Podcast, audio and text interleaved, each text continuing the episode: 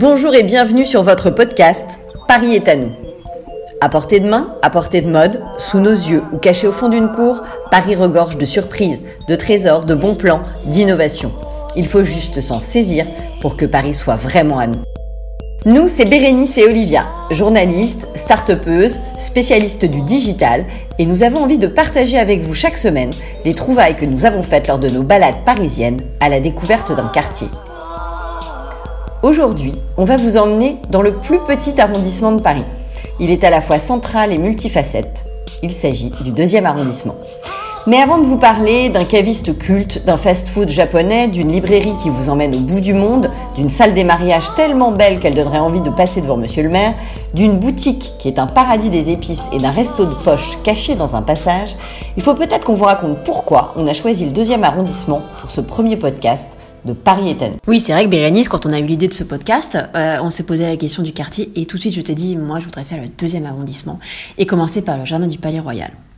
Pourquoi ce quartier? Moi, vraiment, c'est un quartier que j'adore, qui est vraiment condensé de tout ce que j'aime. C'est un quartier qui est à la fois majestueux et intime, qui est chic et parfois désuet, qui est pointu et en même temps très touristique. C'est un quartier qui est cosmopolite, qui est aéré avec le jardin du Palais Royal. C'est un lieu d'art et des cultures.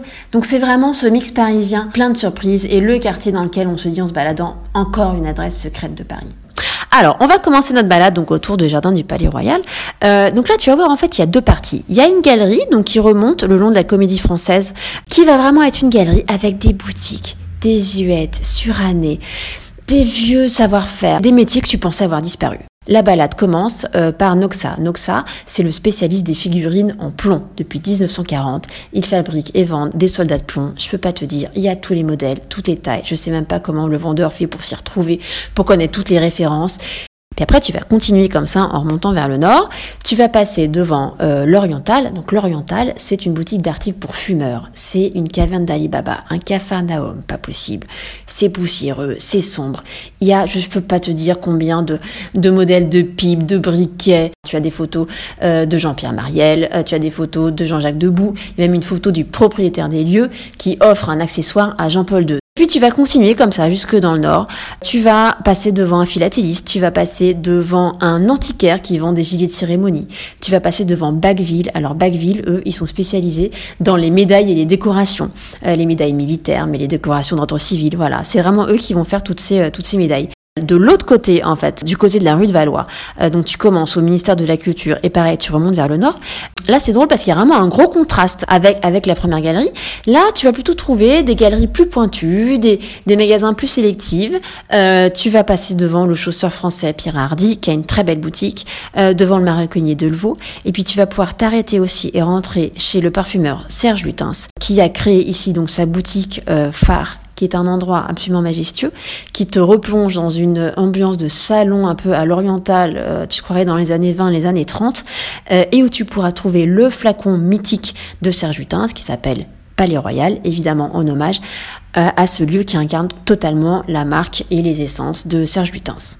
Tu me parles de flacon, alors justement, quand tu sors du Palais Royal par cette autre extrémité, tu à quelques encablures de la rue de la Banque. Et en bas de la rue de la Banque, il y a une institution pour les amateurs de vin, c'est les Caves Legrand. En fait, au 19e siècle, Lucien Legrand, c'est le premier qui euh, va inventer le métier de caviste. À Paris, à cette époque-là, on parle de débitants de boissons. Les débitants de boissons, ils vont aux entrepôts de Bercy, ils achètent du vin en vrac et ils le, et ils le vendent dans leur débit de boisson. Lui, il prend son bâton de pèlerin et il fait le tour de France des vignerons, des terroirs. Il va découvrir, il va travailler avec les vignerons, il va aller sourcer les vins qu'il propose avec un parti pris, avec une exigence de qualité. Et c'est ce que c'est continue de faire aujourd'hui la Maison Legrand. Et du coup, ça appartient encore à la famille Legrand? Alors, ils, ont, ils en sont toujours les gérants, mais ça ne leur appartient plus. Euh, et ça a été racheté par une famille de japonais de l'agroalimentaire. Alors, bon, c'est sûr que dans le quartier, euh, bah, les japonais, c'est tout indiqué.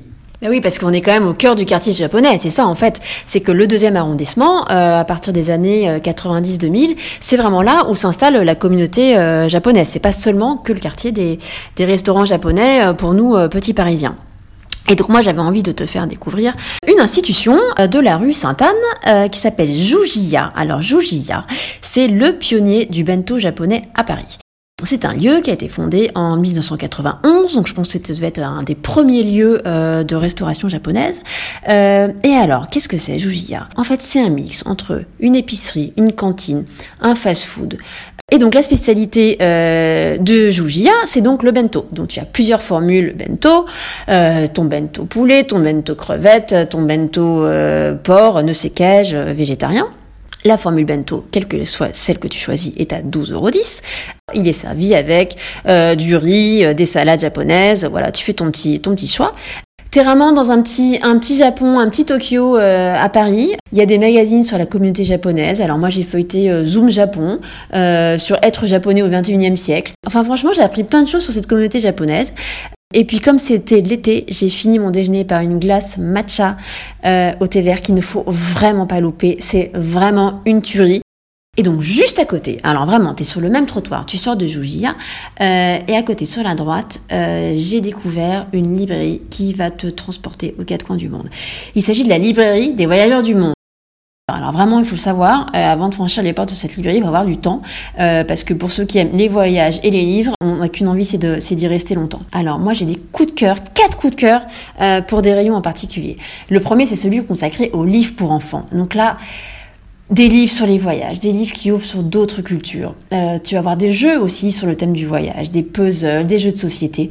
Euh, vraiment que des choses, des, cadeaux intelligents à faire et une mine, une mine d'or d'idées de, de, cadeaux. Mon deuxième coup de cœur, c'est le rayon consacré à la cuisine. C'est pareil, un rayon avec des livres de cuisine du monde entier. Euh, moi, je me suis plongée dans la cuisine portugaise entre tradition et modernité. Ça m'a transportée à Lisbonne avec ma sardine grillée, juste avec un petit de citron. Autre coup de cœur. Alors là, tu es au deuxième étage de la librairie, dans une, petite, euh, une petite pièce un peu, euh, un peu, tu as très basse de plafond avec des sous-bassements. Et dans cette pièce, il n'y a que des cartes et des maps mondes. Il y a des cartes de tout type. Il y a des cartes de voyage, euh, celles que tu vas euh, plier, déplier, euh, pouvoir raturer, etc. pendant ton voyage. Et après, il y a des cartes qui sont très belles, qui sont très grandes. Tu as des cartes sur les océans, tu as des cartes sur tous les continents. Puis tu vas voir des maps mondes, des petites, des grandes, des modernes, des anciennes, que tu as envie d'offrir. Pareil, encore des idées cadeaux que tu as envie de faire. et puis mon quatrième coup de cœur, c'est en bas, en fait, quand tu reviens à l'entrée, il y a un petit, un petit endroit qui s'appelle le pop-up store, en fait, où ils mettent à l'honneur à chaque fois euh, un artiste, un artisan qui travaille autour du thème du voyage. Moi, j'ai découvert comme ça l'artiste du papier Charlotte The Map, qui fait des découpages qu'elle va assembler donc sous forme de cartes ou sous des globes qui ressemblent un peu à des, à des, pop-up. C'est magnifique, ça te transporte, c'est poétique. Euh, et voilà. Et c'est du coup ces gens d'artistes et de, et d'artisans qu'on peut découvrir dans cette magnifique librairie. Alors, tu me parles de coup de cœur. Euh, ah, moi, j'ai un autre coup de cœur qui porte bien son nom parce que c'est une salle des mariages, la salle des mariages de la mairie du deuxième arrondissement. Alors on retourne rue de la Banque, euh, dans la mairie qui est un bâtiment extrêmement classique du 19e en pierre de taille, très parisien, euh, mais caché là, à l'intérieur, il y a un petit bijou. Tu rentres et tu montes une volée d'escalier en pierre, tu arrives au premier étage, là tu fais ton plus beau sourire à l'huissier et tu lui demandes très gentiment s'il peut te montrer la salle des mariages. Il sort son gros trousseau de clés et là il t'ouvre la porte d'une espèce d'écrin moelleux, tendu de velours cramoisi. T'es comme dans une boîte. Magnifique. Donc là, il faut s'asseoir et tu prends le temps de regarder trois toiles immenses de Gustave Moreau des Tours euh, sur des thèmes euh, bah, évidemment dédiés. Hein, c'est des peintures de commande. Il y a une toile sur le mariage, il y en a une sur le sacrifice à la patrie et une autre sur la famille. C'est vraiment des toiles euh, très 19e, des allégories de, ces valeurs-là et de ce qu'on imagine que Napoléon III voulait transmettre comme, euh, comme, notion et comme sens de la patrie à ses, citoyens.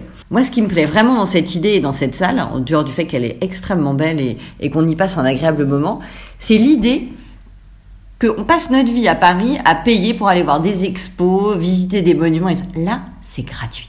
C'est le Paris qui est à tout le monde, c'est le Paris qui est à toi, à moi, et dans lequel on peut aller voler un petit moment, juste pour le prix d'un sourire à l'huissier. Et ça, je trouve ça vraiment génial. Tu me parles de mariage, Bérénice, et alors moi j'ai envie de te parler euh, d'un mariage d'un autre genre, le mariage des épices. Alors, je te ramène euh, rue Sainte-Anne, qui définitivement euh, m'a quand même beaucoup inspiré ce jour, le jour de ma balade, et je t'emmène chez les épices Rollinger. Le Rollinger, c'est le paradis des épices. Alors, le concept de cette boutique, pas comme les autres, c'est que les épices sont présentées, alors non pas à l'unité, mais sous forme de mélange. Pourquoi? Parce que les mélanges, justement, l'idée de mélanger les épices, c'est vraiment l'idée euh, d'Olivier Relinger, qui est un chef cuisinier de Cancale. Alors, pour la petite histoire, euh, Olivier Relinger, il a fondé euh, son resto étoilé, qui s'appelle La Maison Bricourt, en 1982 à Cancale, et très vite, en fait, il a fait des épices le thème central de sa cuisine. Donc, Olivier Rollinger voyage à travers le monde pour sourcer ses fournisseurs, il les choisit vraiment, il les trie sur le volet, il fait venir ses épices à Cancale, où là, il va les préparer. Euh, il les broie, il les déshydrate, euh, il fait les mélanges, euh, il leur donne des noms très évocateurs. Le plus connu s'appelle Retour des Indes. Il y a aussi Grande Caravane. Donc, déjà, rien, si tu veux rien que les noms de ces mélanges, c'est vraiment déjà un voyage. Ce que j'ai particulièrement aimé, c'est que moi, les épices, je suis comme tout le monde, j'adore en ramener de voyage et j'en ai plein mes placards, mais je ne sais pas forcément les cuisiner. Et eh bien justement, Olivier Rollinger va te donner des idées de cuisine. Il a deux sites internet. Alors le premier, euh, donc qui est, le site de épicerolinger.com. Euh, sur ce site, il va donner des suggestions de recettes. Alors par exemple, euh, tu pourras tester le velouté d'asperges vertes aux épices. Et puis il a un deuxième site qui s'appelle cuisinecorsaire.fr, car Olivier Rollinger donne également des cours de cuisine, donc toujours basé sur ces, ces, épices. et tu peux trouver des cours en ligne en vidéo, notamment moi celle que j'ai envie de tester, c'est le fruit rouge au parfum défendu ou encore très original, la soupe aux choux-fleurs et vanille. Alors, tu me parles d'épices, ça tombe bien, parce que moi, il y a une dernière adresse que j'ai découvert, parce que justement, elle a pas éveillé, elle a arrêté mes sens. On part dans le passage des panoramas. C'est un passage dans lequel on trouve encore beaucoup de restaurants. Tu slalomes un peu entre les tables, les chaises, c'est assez étroit. Et là, tout d'un coup, je suis tombée en arrêt devant une odeur de tomates, de légumes en train de rôtir, certainement dans l'huile d'olive. J'ai tourné la tête et là je me suis retrouvée devant chez Hadar. Hadar, c'est un resto de poche. C'est vraiment tout petit, il doit y avoir 10 tables et 10 chaises. Et alors à l'intérieur, c'est Tamir le chef. Tamir, c'est un Libanais qui a vécu en Israël pendant assez longtemps. Et il en a rapporté une cuisine méditerranéenne, une cuisine d'inspiration, quelque chose de très cosmopolite qui va prendre les influences de l'Espagne, de la Grèce, de l'Italie, mais aussi qui va aller chercher dans euh, la cuisine juive des pays de l'Est. Euh, moi, le jour où j'y suis allée, j'ai pris tout simplement une pisse saladière. Absolument dingue. Euh, mais pour te donner une idée, on avait au menu un agneau confit, artichaut, polenta et anchois, ou encore un poulpe, concombre et aubergine fumée. C'est absolument délicieux. Alors, la bonne idée, c'est de prendre à emporter, parce que si tu viens après-midi et demi, tu n'auras pas de table. En revanche, il nous fait la gentillesse d'être ouvert jusqu'à 19h, puisqu'il n'y a pas de service le soir, pour que tout l'après-midi, tu puisses venir chercher à emporter pour ton dîner. Voilà, on va terminer cette balade en sortant du passage des panoramas pour arriver sur les grands boulevards. On sort du deuxième arrondissement, un nouveau quartier, une autre ambiance qui fera certainement l'objet d'un prochain épisode de Paris est à nous. D'ici là, N'hésitez pas à donner votre avis sur ce podcast et partager vos commentaires sur votre plateforme d'écoute. Vous pouvez aussi retrouver toutes ces adresses sur notre compte Instagram. Paris est à nous.